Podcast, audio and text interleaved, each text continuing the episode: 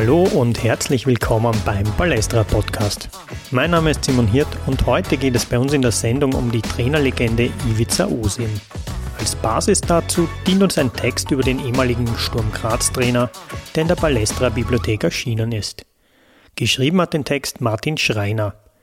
Er ist auch so etwas wie ein Wegbegleiter Osims aus journalistischer und Fanperspektive. Und da wir mit einem vorgetragenen Text im Balestra Podcast etwas Neues ausprobieren möchten, freuen wir uns natürlich umso mehr, wenn ihr uns Feedback gebt. Am besten geht das an hirt.balestra.at oder über unsere Social Media Kanäle. Bevor wir mit Osim und dem Text über sein Leben in das heutige Thema starten, kommt hier noch unser Balestra Teamkader. Diesmal mit Hannes Geisberger. Er ist schon lange beim Ballest aktiv und arbeitet seit kurzem auch beim Podcast mit. Hallo, mein Name ist Hannes Geisberger und ich bin ständiger Mitarbeiter beim Ballesterer. Das schon seit einigermaßen langer Zeit, vermutlich seit 2004 genau, konnte ich das jetzt gar nicht mehr herausfinden. Ich bin damals zu einer Veranstaltung vom Ballesterer gegangen, weil ich gehofft habe, dass mir jemand helfen könnte, ich habe gerade meine Germanistik-Diplomarbeit zu dem Thema Fußball in der deutschsprachigen Literatur von 1933 verfasst.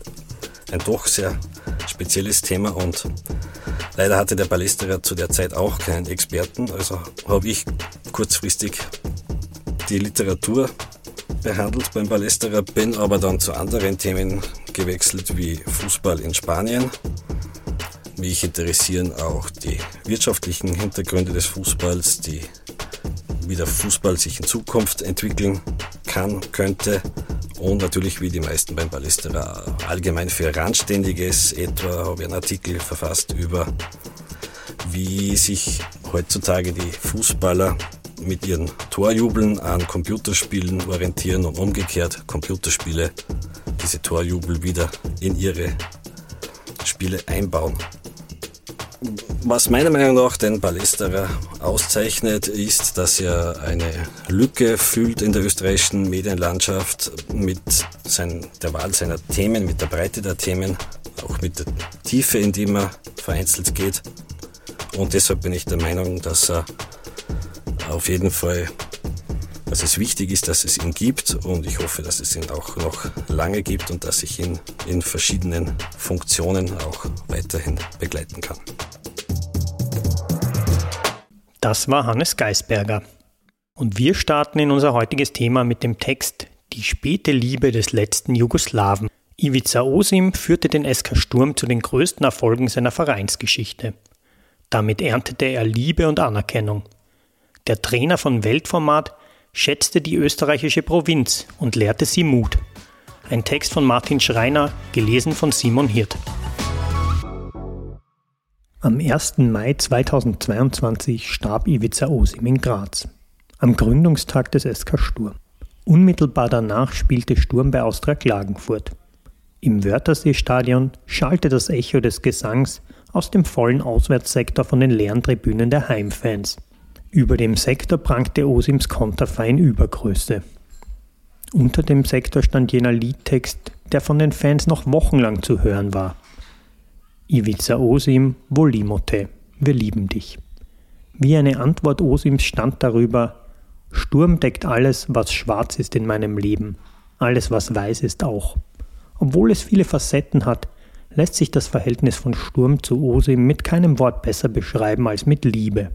Osim prägte die Bundesliga ab seinem Antritt bei Sturm 1994 bis zu seinem Abschied 2003 wie kein anderer im Jahrzehnt der Grazer und Innsbrucker Finanzjongleure und dem Anfang vom Ende der Wiener Vormachtstellung schätzte er die Provinz. Dennoch brachte er mit seinem Spielstil und Auftritt weiter auf die enge Fußballbühne. Er glich dem Regisseur eines selbstbewussten Improvisationstheaters aus Sarajevo, nicht der in Österreich oft präsenteren Löwinger Bühne. Seine Konkurrenten und Fans aller Lager schätzten ihn dafür. Wäre dann nicht die Liebe zu seinem Heimatland Bosnien und Herzegowina, hätte ihn dieses gute Verhältnis auf den Posten des österreichischen Teamchefs gebracht. Das Angebot gab es. Osim lehnte ab. Er könne doch nicht hierzulande zusagen, wo er in Bosnien abgesagt habe. Er erntete daraufhin nicht den vom Boulevard erwartbaren Vorwurf der Undankbarkeit, sondern Achtung.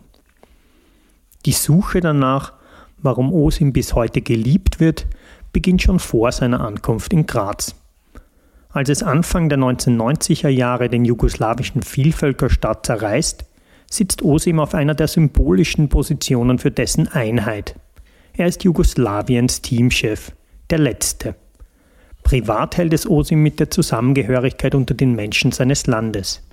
Er gehört weder einer Volksgruppe noch einer Religionsgemeinschaft bewusst an, sondern deklariert sich als Jugoslawe. Seine Frau Asima stammt aus einer muslimischen Familie. Gerne erzählt Osim von den schönen Seiten seiner Jugend im multiethnischen Sarajevo. Als seine Heimatstadt 1992 von serbischen Militäreinheiten eingekesselt wird, tritt er in Belgrad unter Tränen zurück. Seine Tochter Irma und seine Frau Asima befinden sich zu diesem Zeitpunkt in Sarajevo. Er wird sie erst Jahre später wiedersehen. Sein Weg führt ihn gemeinsam mit seinem Sohn Selimir nach Griechenland. In Jugoslawien muss er nicht nur einen Teil seiner Familie, sondern auch seine Mannschaft zurücklassen. Sie ist eine der Favoritinnen für die bevorstehende EM. Davor ist sie bei der WM 1990 im Viertelfinale nur knapp ausgeschieden. Osim gilt als Trainer von Weltformat. Seine Karriere als Fußballer hat er immer mit einer abwehrenden Handbewegung abgetan. Ich war viel zu lange am Ball, nicht modern. Nach zwei Jahren bei Panathinaikos will Osim im Sommer 1994 in die Türkei wechseln. Dort trifft ein Zollbeamter eine folgenschwere Entscheidung. Er lässt ihn nicht einreisen. In Athen erreicht ihn sein ehemaliger Mannschaftskollege Heinz Schilcher, der nun als Sturmmanager arbeitet. Er macht ihm das Angebot, Sturm zu trainieren. Osim nimmt an. Von Graz aus würde es leichter sein, mit Asima in Kontakt zu bleiben. Es liegt näher an Sarajevo als Istanbul. Viele Bosnier leben in Österreich. Sie würden ihm helfen. Als Sturmpräsident Hannes Kartnick Osim 1994 am Wiener Flughafen empfängt, dominieren die Austrias die Bundesliga. 1993 endet das Trienium der Wiener als Meister unter Herbert Prohaska. Es beginnen die großen Erfolge der Salzburger unter Otto Baric. Auch Baric gehört zu den prägendsten Trainern, nicht nur der Bundesliga, sondern auch von Sturm. Osim und Baric sind ethnische Kroaten. Baric betont das, während Osim das zerfallende Jugoslawien schmerzt. Baric setzt nicht nur während des Spiels, sondern auch in Interviews auf Emotion. Er stellt sich gerne in den Mittelpunkt. Der stets relativierende Osim nimmt sich dagegen eher zurück und wird umso mehr gesucht. Baric verpasst die Chance, Sturms erster Meistertrainer zu werden. Im letzten Spiel der Saison 1980-81. Osim holt 17 Jahre später am Ort des Scheiterns, dem Liebenauer Stadion, diesen Titel für die Ewigkeit. Baric erfährt bis heute eine positive Rezeption in der Sturmgeschichte. Osim erfährt Liebe. Osim übernimmt bei Sturm eine eingespielte und fitte Mannschaft aus jungen Spielern. Er erhöht die Trainingsintensität und bringt ihr seinen Stil bei. Arnold Wettel sagte dem ORF zu Osims 80. Geburtstag, wir haben die ersten drei Monate jeden Tag trainiert. Er hat gesagt, essen musst du auch jeden Tag. Osim verändert damit die Einstellung der Spieler. Er zeigt ihnen, was sie mit seinem Kombinationsfußball erreichen können und dass immer mehr geht. Er hat unsere Kreativität gefördert, indem wir Fehler machen durften, sagte Ivica Vastic dem Balestra 2015. Er hat uns seine Methode beigebracht, sich auf jede neue Situation schnell einzustellen, zu improvisieren und immer zusammenzuhalten. Die jahrelang auf Demut konditionierten Fans versetzt Osim in ihren längsten Rausch. Er soll acht Jahre anhalten. Doch der Trainer relativiert seine Erfolge in jedem Interview. So kühlt er den Übermut der Fans und der Spieler. Ähnlich wie die Spieler aus der letzten jugoslawischen Nationalmannschaft, die 2022 zu seinem Begräbnis nach Sarajevo kommen werden, hält der Kern der Sturmmannschaft jener Jahre bis an sein Lebensende Kontakt mit Osim. Ich hätte alles für ihn getan, sagte Günter Neukirchner 2023 dem Podcast Black FM. Mir sind die Tränen in den Augen gestanden, wie er gesagt hat, dass er aufhört. Neukirchner spricht vom Gefühl der Zuneigung und vom Selbstvertrauen, eigene Entscheidungen zu treffen, das Osim den Spielern gegeben habe.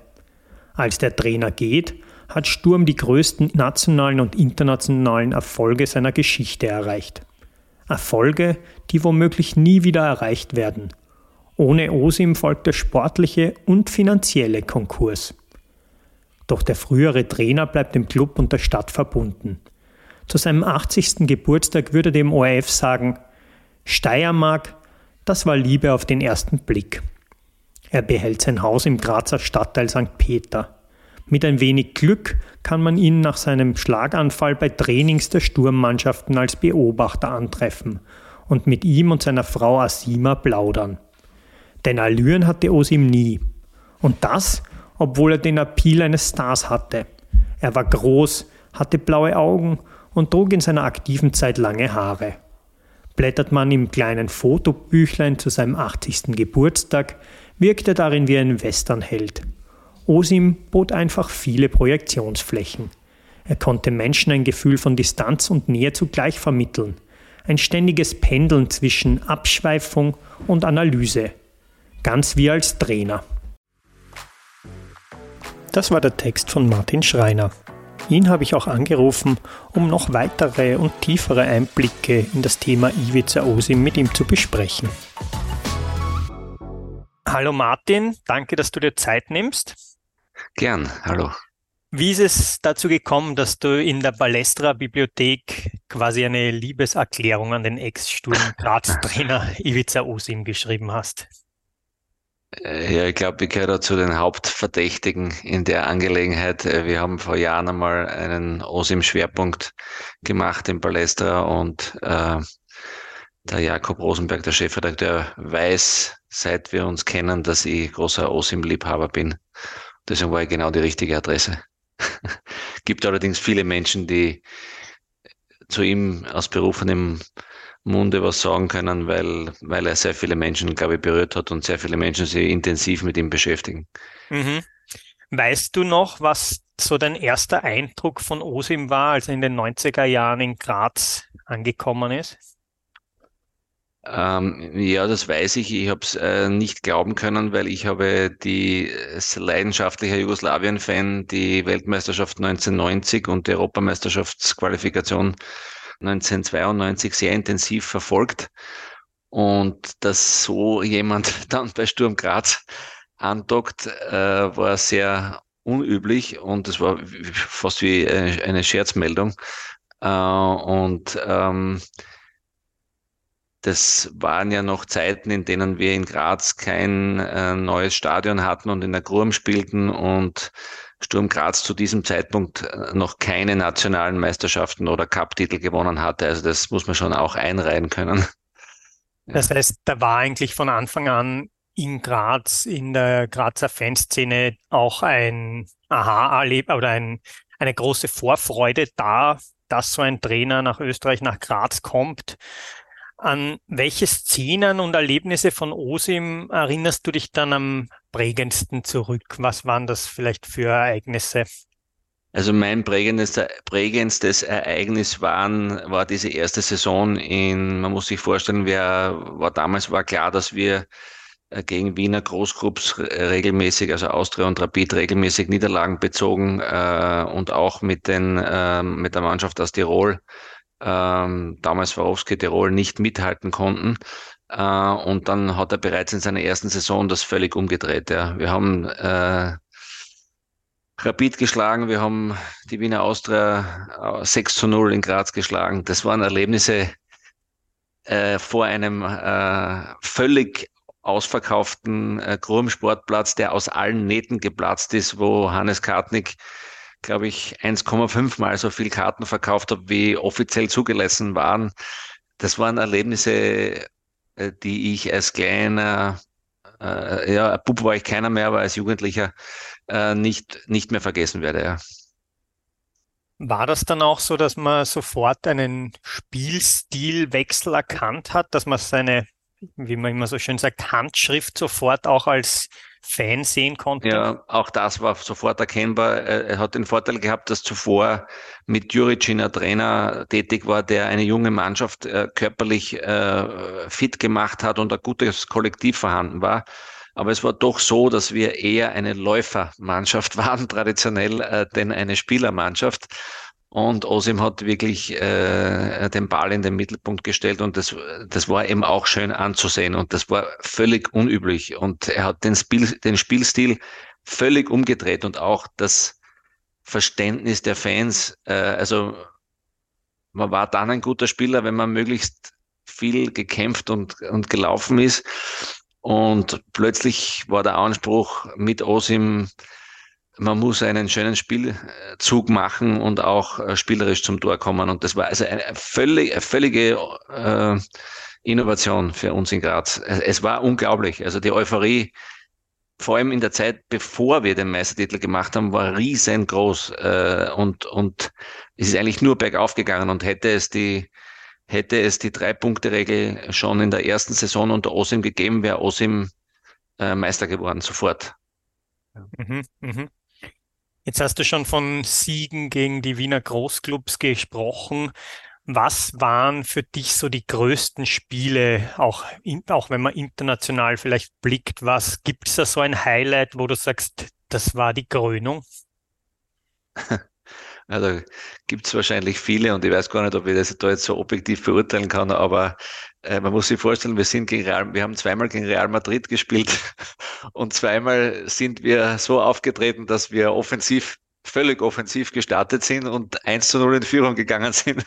Ich sage nicht, dass wir dann beide Male relativ hoch verloren haben, aber das waren meine größten Erlebnisse. Also mit welchem Selbstbewusstsein wir dort aufgetreten sind. Äh, und man muss dazu sagen, da hat es noch auswärts durch Vastic Stangenschüsse gegeben.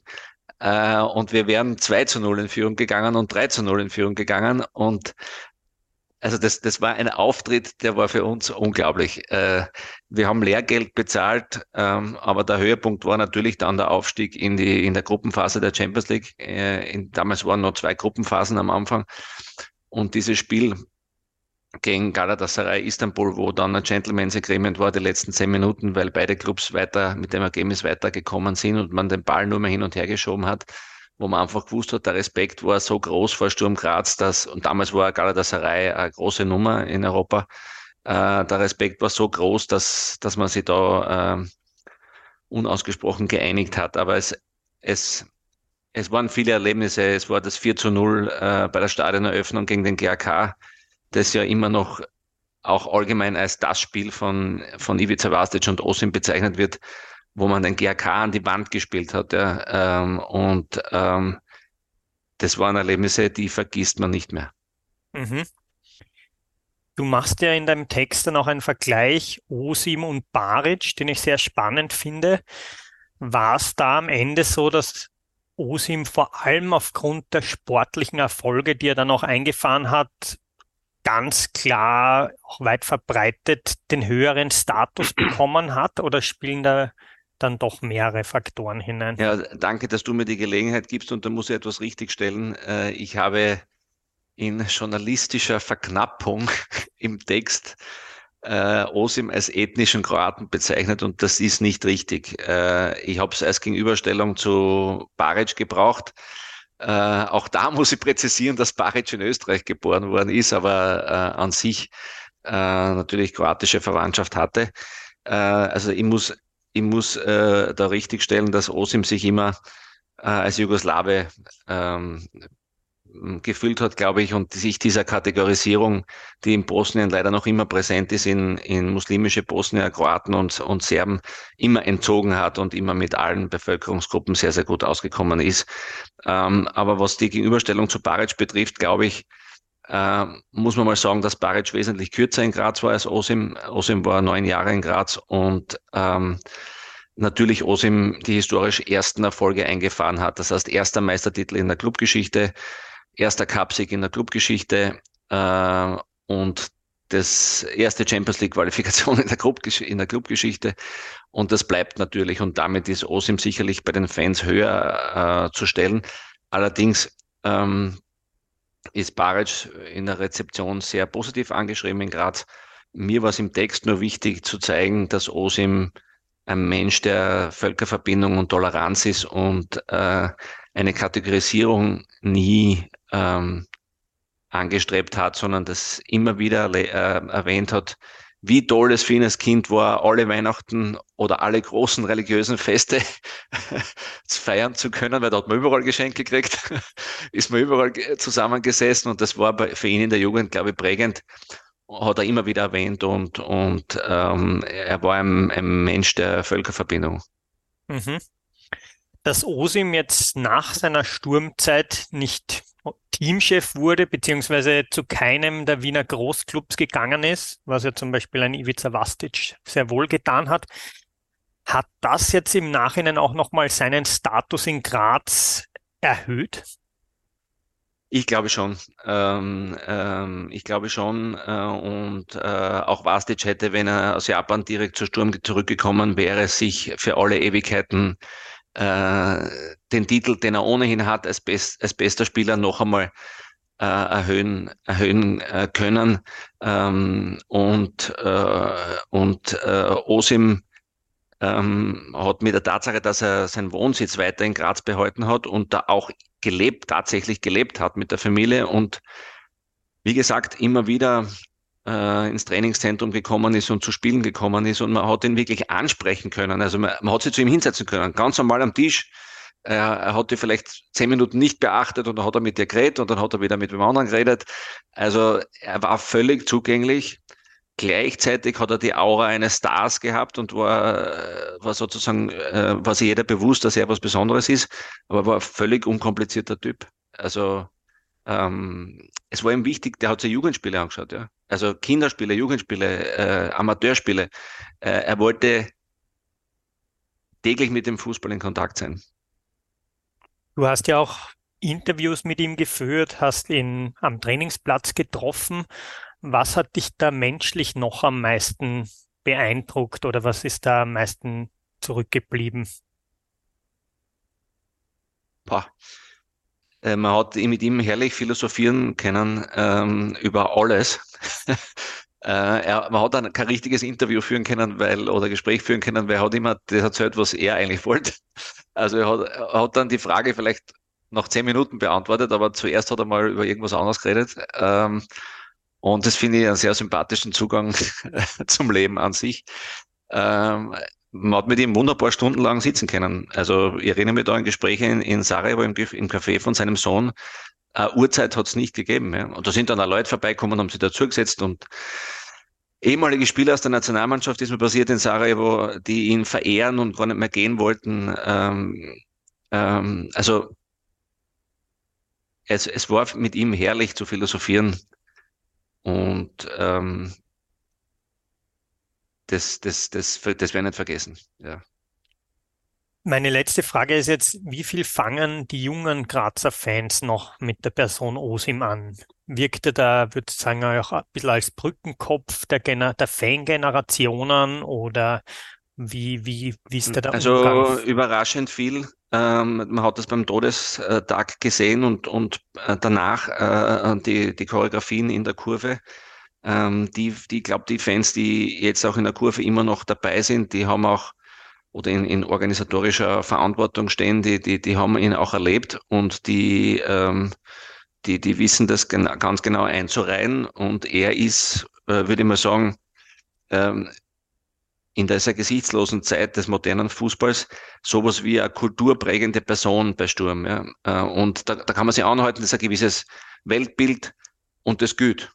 Und das wird also momentan meiner Wahrnehmung nach nicht in Frage gestellt und kommt zum Ausdruck, äh, das habe ich im Artikel nicht geschrieben, kommt zum Ausdruck durch die Umbenennung des Stadionplatzes vor dem Liebenauer Stadion in Ibiza Osimplatz und kommt zum Ausdruck, dass jetzt auf Kosten der Stadt Graz äh, Osim Denkmal auf diesem Platz äh, errichtet wird. Ähm, und ähm, also das, das, das ist wirklich äh, präsent. Äh, der Verein hat ist mit einem äh, Charterflug zu seinem Begräbnis gefahren und hat dort auch äh, Fanvertreter eingeladen und Journalisten. Ähm, das heißt, es gibt eine aktive Wertschätzung äh, seiner Person. Ähm, ich weiß jetzt nicht, wie, wie viele Tage seine Frau äh, noch in Graz verbringt. Äh, ich weiß, dass sein äh, jüngster Sohn äh, regelmäßig in Graz wohnt, in, in seinem Haus. Das heißt, es gibt eine große Verbindung äh, mit der Stadt und mit dem Verein. Und ich hoffe, dass das noch länger so bleiben wird. Martin, vielen Dank für diese Einblicke. Du hast einen sehr schönen Text geschrieben und ich sage liebe Grüße nach Graz.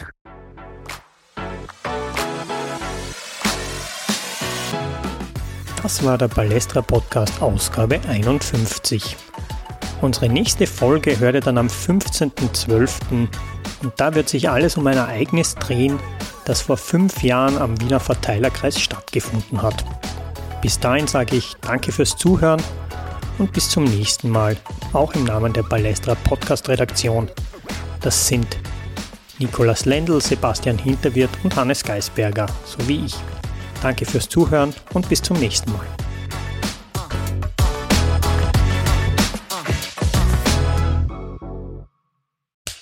Cut. Und wer hat's produziert? Das Pod. Deine Podcast-Agentur.